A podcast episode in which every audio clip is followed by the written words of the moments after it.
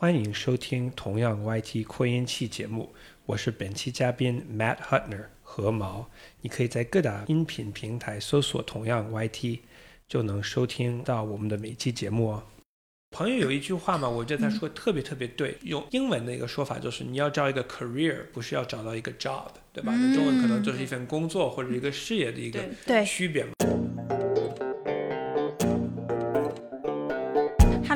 好，欢迎收听今天的同样 YT 扩音器，我是达达，我是默默，我是 Matt Hutner 何毛。何毛你好，大家就是。不知道从前面他的自我介绍当中，大家有没有听出来他的口音其实和我们有点不一样呢？或者说我们的听众朋友们其实已经很习惯了，一个主播是带着四川口音，一个主播是带着台湾口音，哦，带着台湾口音的福建人。然后呢，今天我们的嘉宾是何毛，带着波士顿口音或者美国口音。也算是算是，欢迎我们的何毛，你能给我们的嘉宾呃，给我们的听众朋友们做一下自我介绍吗？可以啊啊，我叫 Matt Hutner 啊，中文名字是何毛，呃，目前定居上海，但是我在中国已经住了十十五年了，呃，主要在北京呃五年，还有上海，啊、我是土生土长的美国人呢啊，也是中国女婿，老婆是来自湖北。啊，我现在在上海啊，主要是从事投资和保健品这方这方面的工作。呃，我是在一个外资的一个私募基金担任高级顾问，还有一个 entrepreneur in residence 这么一个职位，并且在我们的被投投企业也是负责一些呃国际业务拓展方面的一些东西。呃，除此之外呢，呃，我也还会做一些其他的高级顾问，都在大健康这方面的领域。嗯，好的，就是这个自我介绍有没有很吸引人？大家都想了解一下。反正我是看了何何毛的自我介绍之后，我就非常想知道他是怎么从一个土生土长、地地道道的美国人变成一个中国女婿，然后以及把他的事业整个都搬到中国这边来的。对我我我我这个故事是这样子，其实我是从小啊、呃、对这个外语学不同的外语比较感兴趣的，所以其实我学的第一门外语是法语，嗯啊、现在其实也还会说啊，可能只不过没有像原来那么的流利啊。过过去一阵子一直在说中文的，那我到大学的，其实我最早是这个法语系，然后我是有了这么一个对自己学术方面学习的一个规划，要么当那个法呃法语系的，要么就是换到物理系或者是数学系。嗯，那呃，我大一呢也还需要了一个选修课，那因为我对那个呃语言比较感兴趣，我是选择开始学中文的。嗯，后来呢，再过了一年，那个法语还有物理都放弃了，然后就是专注那个中文的啊，我就换到我们学校的那个东亚研究系。啊、然后呢，就是花了四年时间在学中文，还有所有相关的中国，呃呃呃东北，就是东北亚嘛这方面不同这些国家的一些什么历史啊、什么经济学等等的，那就是辛辛苦苦的学了四年中文之后呢，我说怎么着也是要搬到中国来，呃尝试一下嘛，对吧？那就零七年啊零八年就到中国来的话，然后就从来就就差不多一直在这儿发展的，对。哇！我听完以后，我就想着说，为什么法语和物理就被放弃掉了？哎呀，这个我也不是很清楚的，就是说 了说说说说老实话，对我可以编不清楚。我可以编个故事嘛？可能我当时不清楚，可能现在就更不清楚了嘛。哦啊，对，没有。啊，其实我在学习这方面的话，一直就是跟着我自己的一些这个爱好和偏好这样的。其实因为我从小学法语嘛，呃，我到那个大大学的时候，我发现就是一个法语系的一个专业，作为一个专业哈，就基本上就是学不同的一些就是文学嘛，就是读不同的一些小说呀，然后就是写一些东西。呃，我发现我对这个东西不是特别感兴趣嘛，就是做一些就是文学的一些分析嘛。那物理这方面的，还有数学也一直非常喜欢的，但是也作为一个专业的，你也需要在这个实验室的，就是花很多时间嘛。而且我发现，呃，我不是不不太喜欢在这个实验室，这个是一方面。另外一方面的话，呃，我这个学校在这个物理啊和数学这方面的话，就是竞争很激烈。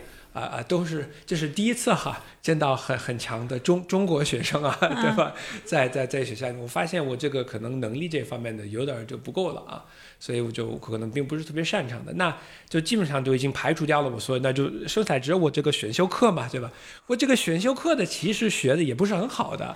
啊啊，尤其一开始都很艰难的吧，我又想放弃啊什么的，但是后来就坚持了，可能就是熬过第一步的话，我发现我还是蛮喜欢中文的。对这个语言啊，就是一个可以可以学很多东西嘛，那我就决定坚持到底吧。嗯，但是我觉得你从学法文改到学中文，他还是面临不了要去研究中国文学呀。那是肯定的，那是肯定的，对文学，但是就比较少嘛。这个可能我到那个大四嘛，就你们想嘛，就是小白嘛，就刚开始嘛，我就你一开始不可能，你就从什么四声啊，对吧？和嗯对对，不可能可以学文学。但是我可能到大四我就开始什么鲁迅啊，就是读什么阿 Q 啊，或者就就这方面的一些一些东西呢。但是这个可能毕竟就是一年的时间嘛，对吧？因为可能还是要学。如果法语的话，因为其实呃，就是因为我就已经学了十几年的话，就我真的会我这所有语言方面的东西都已经过掉了，就真的可能会专注四年在在文学这方面的东西，我有点吃不消。就是好像不是个文艺青年，就是是发发现也没有那么爱好，可能更喜欢别的。就是卖着他所有的那些学科经历，我最认同的就是数学真的很烦。没有没有，数学我特别我特别爱数学。其实我差了三门课的话，我还是差一点有这个数学的一个双学位啊。这我我特别特别爱数学，我学了很多很多数学的，这这个就是数学系毕业的，是吧？对我数学系毕业，但我真的不爱它。哦，我特别喜欢，但是我这个我发现，我这个为什么我就没有继续学下去？就发现有个问题嘛，我是在那种比较也不算是简单的，但是我们就叫嗯，就是能计算出来的数学，就是说是就 computational math，、啊，我就比较强，只要是能有一个答案。但是其实你你是越学越多嘛，就是更多都是那这种 proof 啊，还有这种，非常的抽象那些东西，越抽象我这个一就有点搞不太懂，对，所以我就学了一些很高级数学的话，然后我就觉得很困难，很困难。我当时不喜欢数学，就是因为我天天在 proof 各种定理，我就觉得我为什么还要证明一加一等于二？对我，我是我是上了一个我可能最高级的就是一门课，是有一个比较有名的一个 theorem 叫呃，我完全不知道中文怎么说，叫 Gödel's incompleteness theorem。然后呢，就就基本上就是一句话嘛，就好像是具体我记不清嘛，好像是什么呃，任何一个 theorem cannot be simultaneously 呃 complete。呃、axiomatizable and whatever，就反正就是人民一句话，我们就花了一个学期时间吧，嗯，就是证明就是这句话就是这句话的，然后我就真的晕掉了，对。哇，我跟你讲，你你那个好了，我要不必须要吐槽一下，这个数学系终于有个数学系的，你们是一句话要证明一个学期，我们是一句话讲解完，你自己回去证明一个学期，然后下个星期他再给你两三句话，你再去证明，所以我们一个学期要证明非常多的话。你叫中国更卷一些，可能我觉得中国的学习教育啊这些。但我觉得我从你们两个的聊天当中发现了学数学的乐趣，就是看数学系的学生如何烧脑，如何抓破头，想到自己这个学科好哦，多难学。数学真的很好，真的是非常非常好，因为就其实，在文学或者是在工作当当生活当中没有对错，对吧？嗯。但是数学其实是有有对错，有对错对然后这个，哎呀，真的是呃很有满足感你。会就是会，数学就是非黑即白，是对，但是但数学有个好处，就是你学文学就学语言，你更多会用感性思维去去看很多东西。但是你学数学，它会把你整个理性思维和逻辑建立起来。我觉得那个是数学非常好的。但是我发现越越越复杂嘛，我发现这两个东西差不多结合了嘛，我就感觉就是就是越高级的数学就有点像那种文学这样的的一一些东西，就是没有一个特别清楚的一个。Anyway，对，就是怎么解释，反正都是它有一套理论去证明它是对的。就就两个被数学暴打过的人吐槽了一下，所以其实就是学学完一年之后，你才学改那个呃，那那个应该叫什么来着？东亚对，不不是这跳科目还是叫什么？呃转系叫转转系转到那边去的。对然后那个时候就发现就，哎，学中文的话一开始很痛苦嘛。非常痛苦的，对，非常痛苦。为就是为什么痛苦在哪儿？唉，就是都很痛苦嘛，对吧？就是你你你这样想，我我还记得是这样的，就是我们是有这个初级课嘛，对吧？然后你一开始呢，然后来的人很多嘛，然后呢，他们第一天有考试，嗯，这什么考试呢？他就是给你需要做大概十道题的，然后呢，如果你有一一道题答对，就把你开除，因为也有很多那种 美籍华人嘛，对吧？嗯或者是有一点基础的，就是中文的话，也是过来混嘛，对吧？所以这帮人呢，他们都踢出去了。我们是完全就是零基，就是一从来没见过就是中文或者这方面的东西的。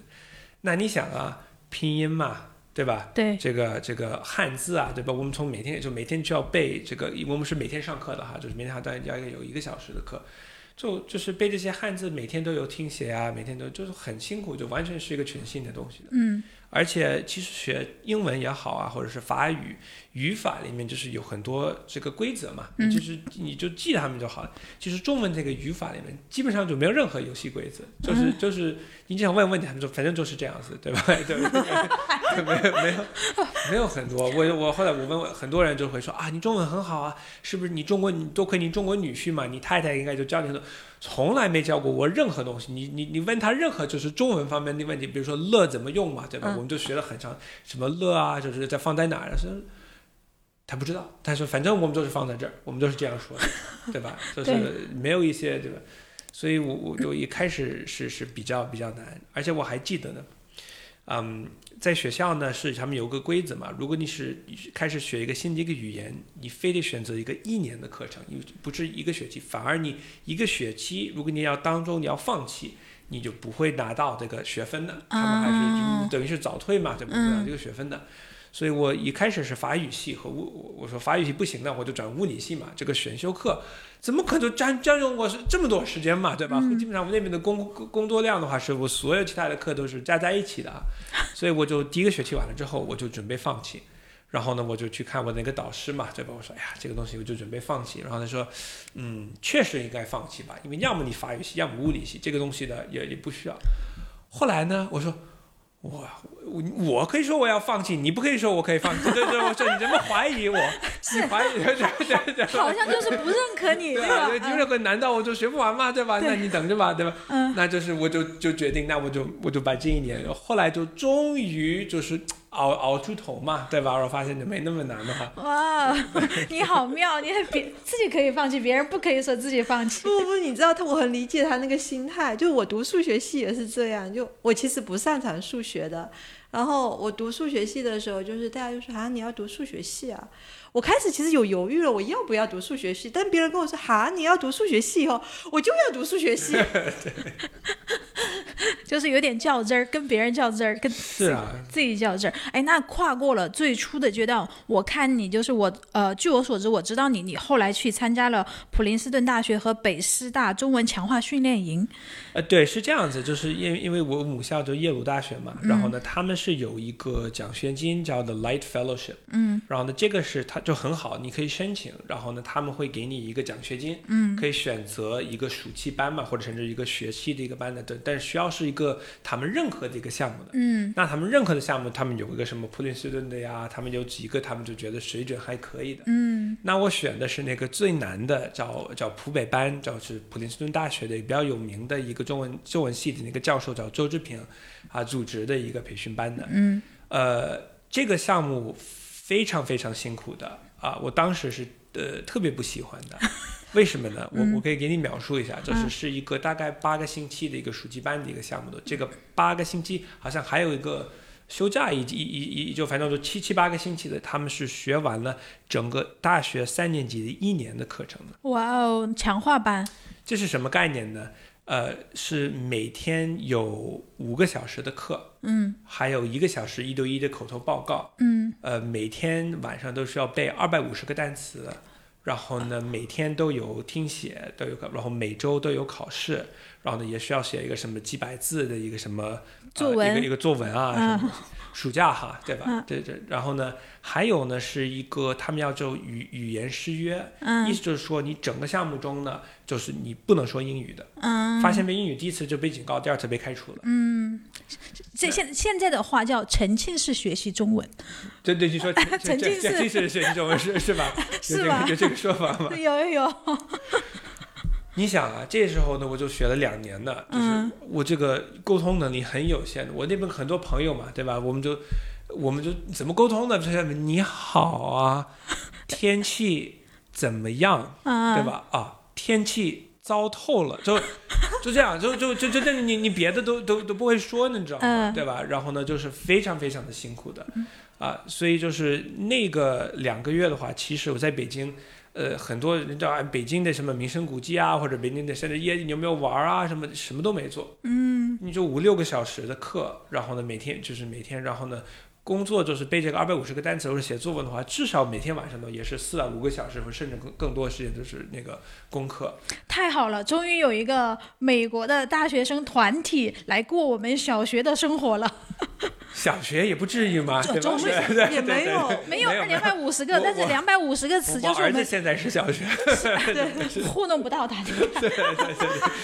我想卷他一下我们我。们这么多年了都没有一天要背二十二百五十个单词。对对，一学期可能两百五十个单词有，对，因但是为这个其实本来这个节奏就是加快了嘛，这个就是平时大学一年的课程嘛，他们都压缩到这个这个七个星期嘛，就本来也不你你怎么背得完呢？你看一分钟听写一个，一分钟听写三个词好了，那没有是这两百五十个听写完都好抽抽听，听抽听嗯听写嘛，对他们可能会选择二这么十个嘛，对吧？但是我我怎么呃生存了嘛？就是嗯有有有两个原因嘛，就是第一，我们作为所有因为一半的学生都是普林斯顿大学就读的学生嘛，嗯。然后一半是其他的学校的，嗯，那我们其他的学校都是 pass fail，就不会收到你这个 A B C D 的课程，啊嗯。嗯所以所以就说，但是所有普林斯顿大学的这些学生的话，他们只是会直接影响他们的 GPA 嘛，嗯，所以他们是比我们，当然我们都很认真的嘛，对吧？但是他们比你们更认真。他们就更认真的，他们就非常非常非常非常拼的，所以就是一方面是 pass fail 就是另外一方面的话，呃，就就确实这个东西嘛，你第一个星星期很难，就后来你就习惯就好了嘛，对吧？就就是在高压下、强压力下，然后大家人人的人是有弹性的，就习惯了。是，但是我记得，而且他们所有的都是很多师资都是来自北京师范大学嘛，都是一些比较年轻的，就是、呃呃这些一些呃女性的中文一些老师嘛，他们就本来就很善良嘛，但是那个周教授的话，他是很严格，很严格。他不会骂学生，但是他会骂老师哈，嗯，对吧？如果他发现这些老师对我们就不够严谨啊，或者怎么样的话，他真的很凶很凶。所以我到现在记得我们有那个小班和大班嘛，小班可能也是四五个学生在一起，大班可能十几或者怎么样。然后呢，最难的是那个二声转呃不。三声转二声嘛，我觉对吧？我觉得对吧？或者是这样，这是对于很多话，哎呀，他真的这些小小姑娘们就会真的 一直让你重复，一直重复，一直重复。那其实就是一个发音的问题，就是因为我们从小呃母语的那种发音其实不一样的，所以说很难从三声转二声。为什么很为为什么很难从三声转？我我在问你是不是很难？不不，就是我们对这个东西没有概念，对吧？哦就是对这个整个四声都没有概念嘛，对吧？嗯但是尤其是这个三声到二声嘛，对吧？嗯其实你还是就就哎呀，我这怎么怎么描述吧？你是要从从低就是往往往高的来说，一二三四声还好一点，不是还有个清辅音吗？呃对，有个也也有个对吧？还有个清辅音，那个也是很难理解，为什么哈 要这种声音？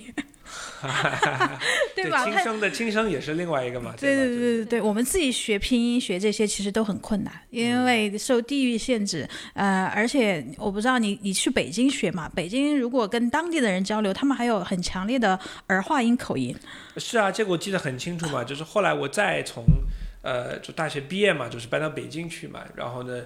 我我那个时候已经学了四年那个那个那个中文嘛，我觉得这些中文已经很好了嘛，然后那还是第一次，呃打的嘛，然后说哎哥们儿去哪儿了什么东西，就就就哎呀这个现在好像呃塞车的时候绕个弯儿啊绕到什么的，我就完全就是用词和这个口音的话，就完全和语速就、就听不太懂嘛，嗯，懂了。过程。对，书面语和口语，而且还是呃方言，其实应该叫做呃，对，北京那个啊也也算也算是一个一个方言嘛，这个口音嘛。是是。哎，那插个插个话题啊，你觉得北京话难听懂还是上海话难听懂？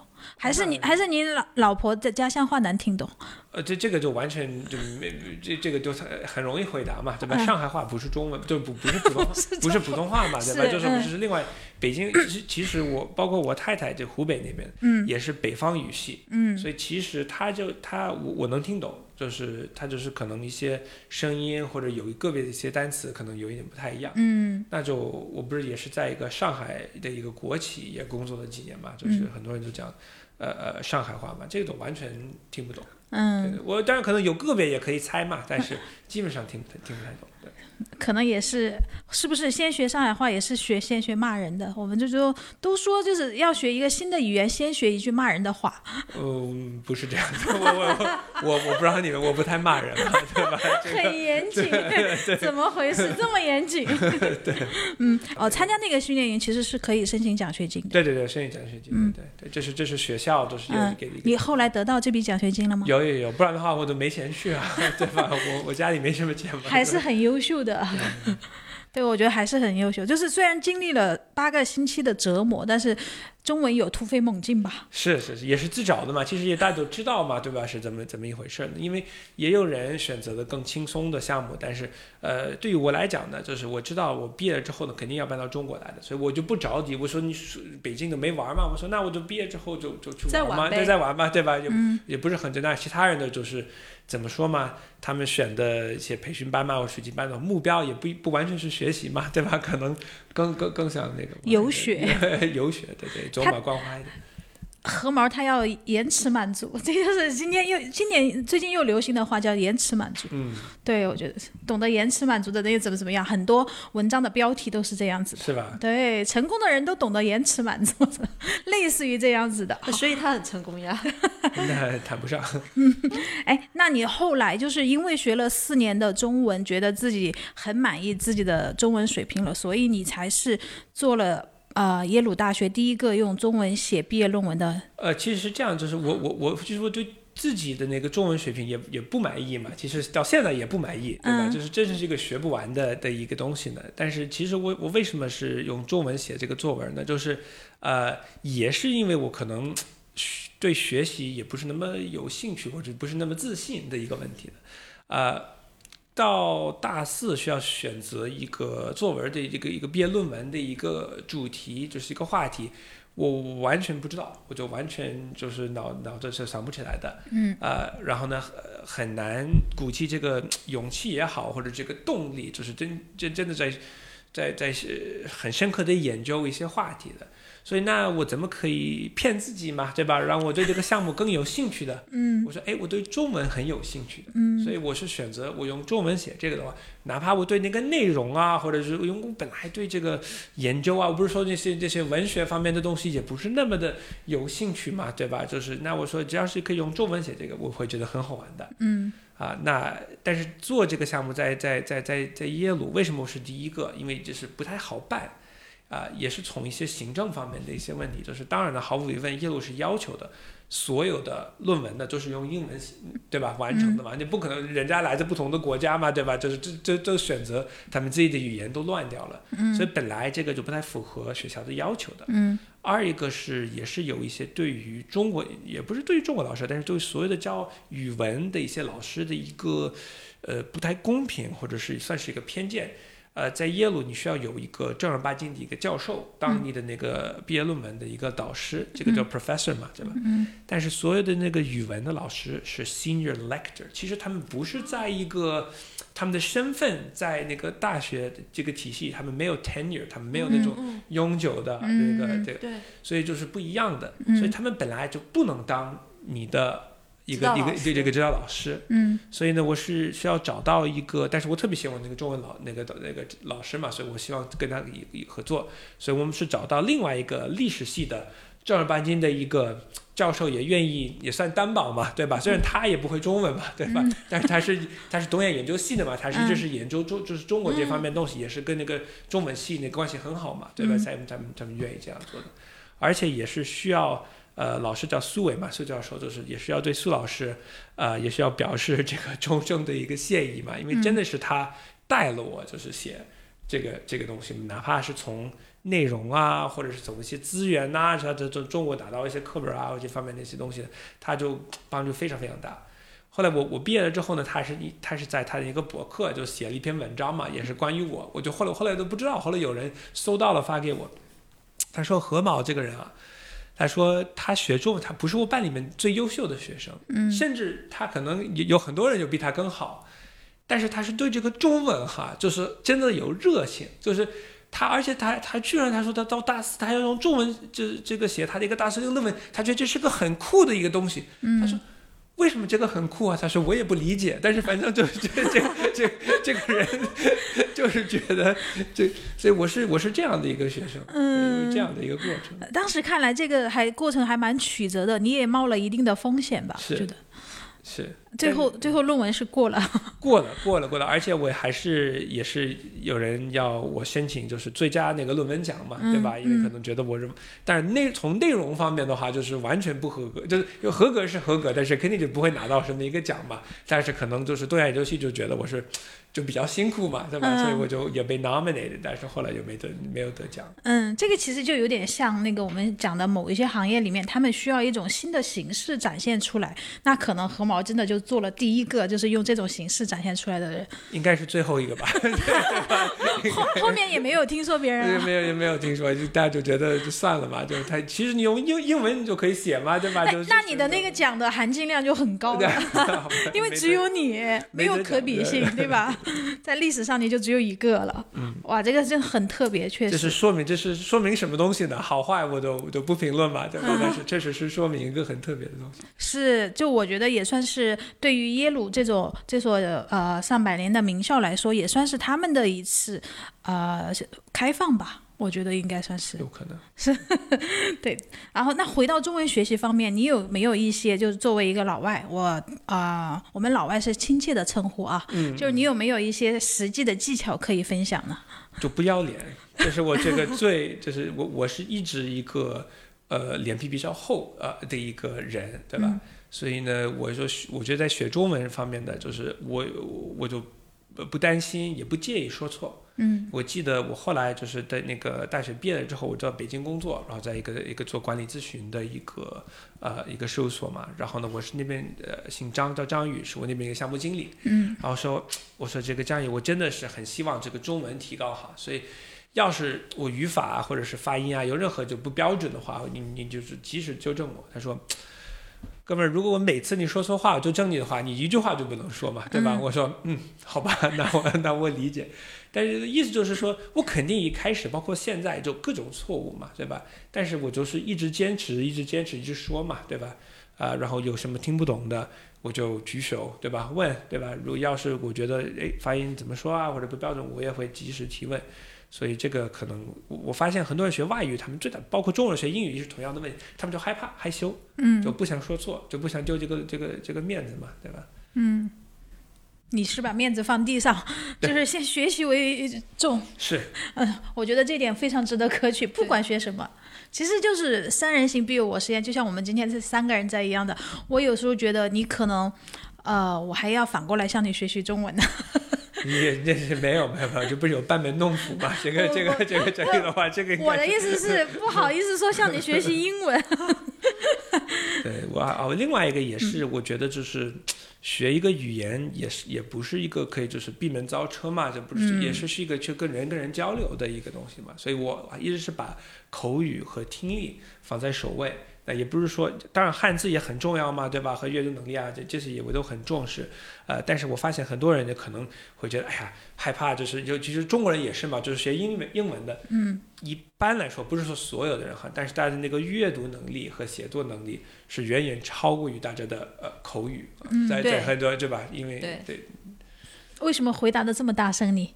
不是因为中国人就非常擅长就纸面考试这件事情，所以你看很多中国学生申请国外的学校，他的笔试、他的作文没有问题，没问题。可是，一到他的口语的时候，分数和听力分数就会很低，因为中国人就习惯哑巴哑巴英语，就是全部是动笔的那种。对，所以我我对这个还蛮有感触，因为我自己也是这样。然后还有很多在外企嘛，这个里面就是你发现，你看看大家有这个来回的邮件，你觉得啊，大家英文很好嘛？或者你发现你真的有这个英文开会啊，或者什么东西，其实也也不一定，也可能水平有点不一样，对，有点落差。对，这这个我有话语权，因为前段时间刚刚了解过，就。我们有个小朋友是在一个呃法国企业工作，但他们都是用英语英语交流。他们平时的时候，就所有的邮件发过来都是复制一下，谷歌翻译一下，大概了解一下什么意思就好了。其实并没有真正很认真自己一个个去打，一个个去去去说。那中文学习其实，呃呃，何毛的中文学习其实就是痛苦和快乐参半着，就是反正就是磕磕绊绊，不管怎么艰难，他四年他也熬过来了。然后呢，这个时候就到了他临近毕业的时候了。然后耶鲁毕业，啊，你选择第一份工作的考量是什么呢？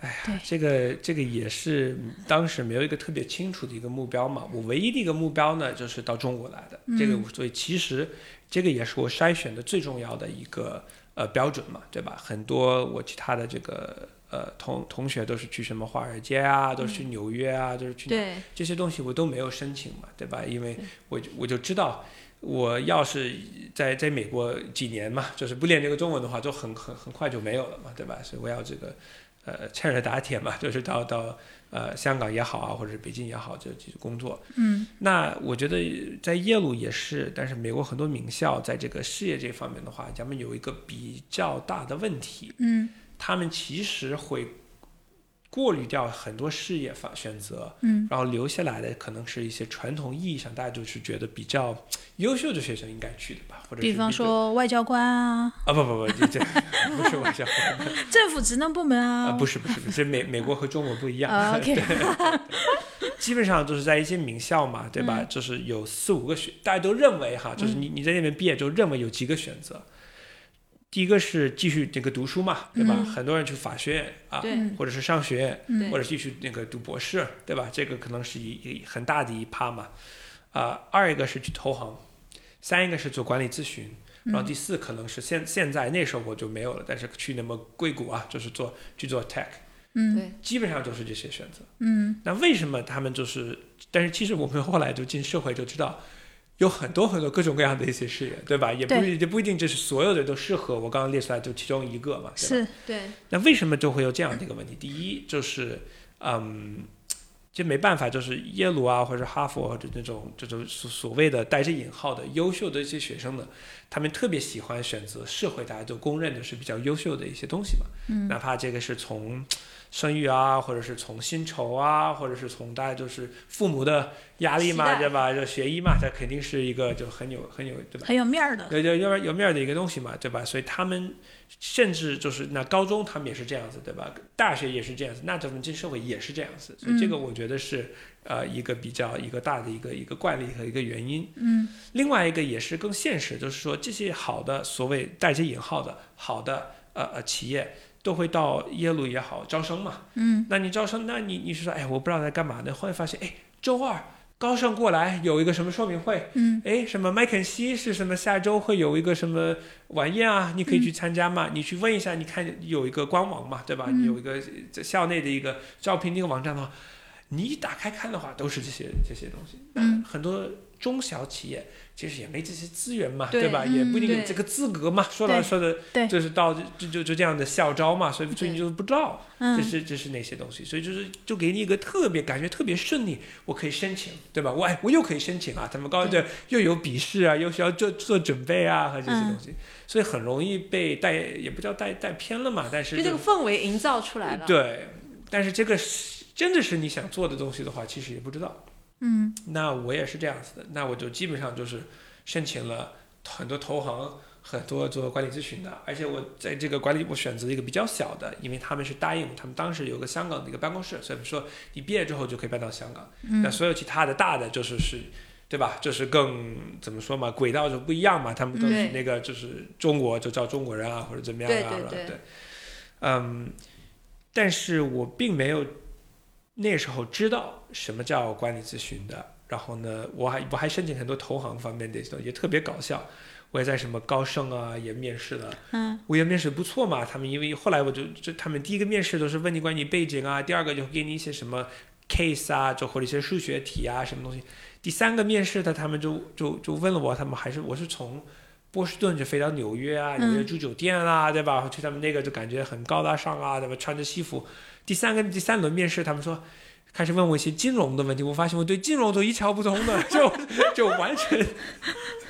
他们说你怎么推荐什么股票啊，或者是是一些这个汇率方面的东西，我就发现我完全不知道我在做什么、啊嗯。这是很多人有就这么一个一是个体验嘛，对吧？嗯所以我当时确实是挺迷茫的。我相信很多呃人现在还是很迷茫的，而且那，就过了十几年吧，快二十年的，我发现我现在做的，我终于感觉哈，感觉我选择的或者是找到我自己事业发展的一个方向的话，和我当时就就完全想的就完全不一样。嗯我觉得好像很多也是，我特别认同何毛刚刚说的这一点，就是我们很多人选择第一份职业，有可能是冲动的、盲目的。是 对，有些人就做下去了，有些人在一直换、一直换、一直换，就是他会想一想一直找到自己喜欢的或者适合自己的职业，然后很多都是人到大概十年或者三十岁左右的时候，才会渐渐发现他更擅长或者更喜欢的一个职业。是我朋友有一句话嘛，我觉得他说的特别特别对，就是用用那个英文的一个说法，就是你要找一个 career，不是要找到一个 job，对吧？那中文可能就是一份工作或者一个事业的一个区别嘛，对吧？对哇，这一点就是没，嗯从来没有任何人就给我解释了一下。嗯，就什么意思呢？就是呃我这个抬头就是大学毕业就是管理咨询的一个分析师嘛，对吧？但是我从来没想，就是那你你做十年的那个咨询嘛，对吧？或者是一个合伙人，这是什么样的一个事业发展的一个过程呢？或者有什么样的一个目标呢？我我唯一想的是，哎呀，我有一份工作，就是我是一个分析师，对吧？就很好啊，对吧？他们也会，对吧？给我发工资嘛，这还有工资啊，就很好啊，对吧？因为我就我父母可能美国跟中国就不一样嘛，就是我美国十八岁之后嘛，对吧？就父母也不怎么资助嘛，对吧？我就家里也没什么支持嘛，对吧？那你肯定最着急的是，对吧？怎么养家糊口嘛，对吧？怎么怎么让自己活下来。对，可以活下来。嗯，但是我朋友是说，其实你你需要就是想一想，有可能错的哈，但是你要做什么样的一个事业，对吧？然后呢，如果你是选择一个事业的一个方向，那你什么样的工作其实也都行，嗯，对吧？什么样的一个一个一个公司都行，比如说我要以后要在杂志的一个主编啊、那我就从在一个我喜欢的一个杂志，从前台开始，也有可能也 OK，嗯，但反过来说的话，我就要找一点一份工作，然后呢，我就我就只能找到前台的工作，我可能对这个不满意，对吧？或者是对对吧？但是就不一样，对吧？我懂了，你朋友 说的是要你先摆正你的心态，要从心态上把这件事情看得长远一些。对，对，这个我就完全，所以这是为什么我尤其呃可能工作了前面三三四五年啊，怎么样嘛？我一直是那种你可以说是投机啊，或者是怎么样，就是就换的比较多嘛，因为我一直只是看一些工作，然后呢，我从我还对我这个事业就没有任何概念。嗯，对他前面几份工作，比方说做咨询也好呀，在一些啊、在那个什么教育集团里面做呀，反正对，其实我我我我给你描述都是嗯。我可以牵一个线嘛，对，这个也是很重要需要具备，就是哪怕过去十几年的话，多么的乱，对吧？你总是 对吧？这在在你你可以牵一个线，就觉得哎呀，都是很有规划的呀，对对对吧？这些这些东西，但是呃呃呃，但是确实就是因为我我做那个管理咨询之后呢，其实我是开始跟一些私募基金的那个打交道，嗯，那我就离开管理咨询，是因为我私募基金的一个朋友是投的一个一个教育企业，嗯，然后他因为我说我一直在做实业嘛，对吧？任何做过咨询的人也没有什么不好的，但是就是说我就写 PPT 嘛，就已经写 PPT 写到要吐，对吧？就是我说我要做实实事嘛，对吧？所以我是到一个快要上市的一个教育集团的，嗯，然后呢，呃，那边也是做了一年半，然后呢，也是了解一个整个一个民企在在海外上市的这么一个流程啊，怎么样？啊，但是后来呢，呃，因为我是就唯一的外国人，也是在一个一万多员工的一个快速发展的一个民企啊，然后觉得第一不太适合，二一个这个企业本身这个我不多讲的，但是遇到一些问题，就觉得可能就不是特别好的一个平台。嗯。那我就是下一个就是找到了一个也是一个风投的一个朋友，也是投资在中国，也是这次是一个 IT 行业，但是我主要看重的是，因为我过去几年一直在中国嘛，这时候我是担任那个东北亚区的，所以我是花了几年时间，呃，在中国、香港、日本、韩国，就是不同的地方跑。这个就还后来升职之后也是负责印度市场，其实也是从就是就了解中国嘛，对吧？就是就是开开阔了很多嘛。啊、但是再后来呢，我对那个 IT 本身呢，也其实没有他们太大的一个专业背景的。就后来是有一个猎头找到了我，也是凯雷呃下面就是 Carlyle Group，就是个被投企业，嗯，然后呢就是把我招进来了，开始开始就继续做那个教育。那就从从此过去十几年的话，我就是当不同的私募基金的被投公司的高管，嗯，是这样的一个现在所谓的一个事业。默默有什么对他这段职业经历有什么好奇的吗？对，其实我我就很好奇，就是你从分析一直到进入实操，因为你分析其实只是拿现有的一些企业数据去做做分析，包括参考市面上的行业数据，但是你一到实操操盘的时候就不一样，你业绩就背在身上了。然后那时候你会有会有不适应吗？因为我觉得从写报告到开始追业绩，其实差别还蛮大的。嗯，我觉得当然是要看是什么样的一个业绩嘛，对嗯吧？但是我觉得就是两个点，就是第一，呃，所有的工作，尤其是业务拓展或者做业绩方面，都是跟人有关的。其实我是一直在就是人跟人交流这方面很有有兴趣嘛，对吧？所以是，嗯，这方面我觉得还还好，就是更多也是需要有一些在销售方面的一些流程方面的东西需要学习。怎么？其实很多人就是，尤其是这个 BD 啊，或者是这个业绩这方面的话，很多人觉得就是一个很神奇的一个一个一个一个东西嘛，啊，但是其实如果你有一个比较清晰的一个流程，其实可能没有那么的难。嗯，就是如果你是想着，哎呀，我这个月我需要卖一百万，对吧？这这么一个一个东西嘛，对吧？啊，或者我需要找到什么三个客户，但是很多人就会感觉很迷茫或者很着急。嗯，但是如果你可以想，OK，我可能先需要有找到这三个客户，我觉得可能需要有十个会议才可以找到这个三个客户。那有十个会议，对吧？我可能需要联系五十个企业，对吧？就才可以找到这种，对吧？这种十个会议的。那联系这五十企业的话，我可能需要就是做一些这个网上做一些这个研究啊，或者问人。如果我有一个一百企业的一个长期的一个名单呢，对吧？那我可能会比较有兴趣，至少会可以找到五十个，对吧？就会会会回我的一个邮件。如果这样的，所以其实那我们说，那我就现在就开始，我需要就是找到这一百个这个商机的那个信息嘛。嗯，这个是一个我们现在也可以看见摸得着的一个一个东西呢。但是其实如果没有这个，那我们不可能就会有三个客户。对，所以我是这样想的，就可能就是这样的感觉更脚踏实地，就是感觉我有东西可以可以开始做，就这是一方面。嗯，另外一方面呢，就是嗯，我比较嗯也比较也比较运气好嘛，但是我一开始其实也比较早进入做一些管理这方面的一些工作。那做管理方方面的工作，我只有一个目标，就是希望我的下属能做好，嗯希望我的我能解决我下属呃下属就解决不了的一些问题，我怎么可以培养他们呢？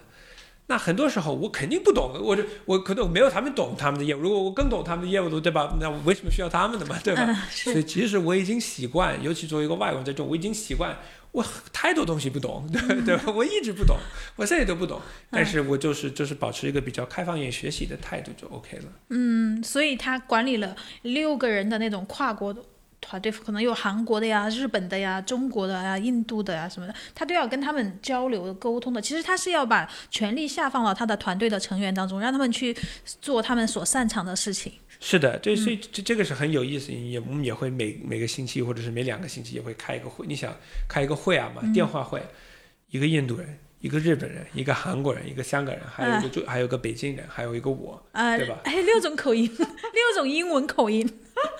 对吧？这这沟通的很困难嘛，对吧？就是大家就英英文水平啊，都嗯那个，嗯，但是其实从某一些本质，其实这个会为什么有意义，或者为什么还可以帮助人家？因为就是有两两方面的东西。我说这个会就两个目标，第一呢，我就是希望你能分享你在做什么东西，也不是汇报，也不是说也会改变或者怎么样，但是有可能我在韩国，我听你在日本做的一个什么活动，或者是做了一个什么，我觉得哎有，启发，有启发，有可能我们在中在在中国也可以做，或者我们做的一个东西比较有效，或者没有效，那我们就是有一个标准，有一个 benchmark，对吧？嗯嗯有可能对，有可能不对，我不知道，对吧？嗯但是至少。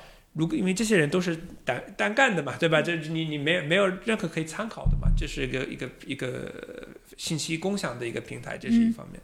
另外一方面的话，我就作为老板嘛，对吧？也是经常跟美国那个总部沟通嘛，我就说你有什么问题可以帮你解决，嗯我要可以帮你解决这个问题，不是因为我比你懂，嗯是因为可能我这个职位比你高，可能我有一些你没有的资源，嗯，对吧？对，有可能我有一些就是你没有的资源，或者我可以帮你争取到你需要，人家有可能是预算吗？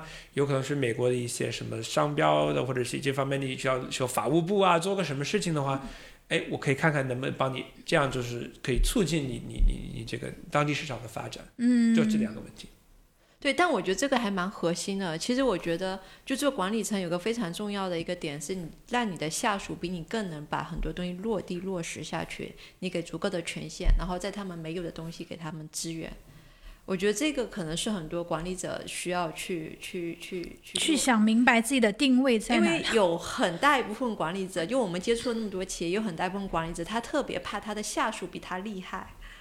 对，我觉得这个可能就会变成你用的人就越来越不如自己，然后公司发展就会越来越差，越来越差。是这个，我我一定需要这个这个我的下属比我强嘛？对如果我是最强的人，就是任何公司都会会有严重的问题嘛？对对吧？就我的存在就是公司的天花板。对对对，这个这个会会会是比较大的。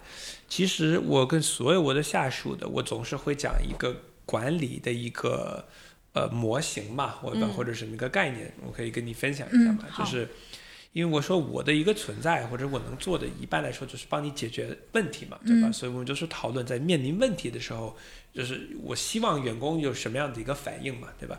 我们先有一个 level zero，就是零级别，这个我不希望发生的哈，但是我们就先讲，就是有问题你不告诉我，嗯，对吧？这个是就不太不太容忍的嘛，对吧？因为有问题我们肯定需要知道。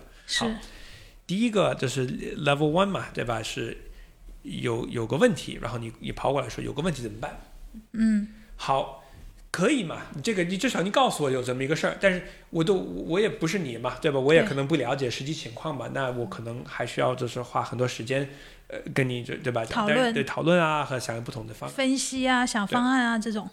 那比这个稍微好一点，就是第二，就是 level two，就是呃，何毛有个问题，然后呢，我想到 A、B 和 C 方案怎么办？嗯，好，现在我们至少有一些 这个不同的一些方案，但你说是 A 好还是 B 好还是 C 好，其实我也不知道嘛。那我一样的也是需要跟你啊分析和讨论啊，这么多，但是也好一些嘛。嗯，那就是第三个，就是还有更高一点的一个一个一个水平，是说河毛有个问题，然后我想到 A、B 和 C，然后我想做 B，同意吗？嗯，好，这个都已经接近非常就是非常非常好的的的一个东西嘛，对吧？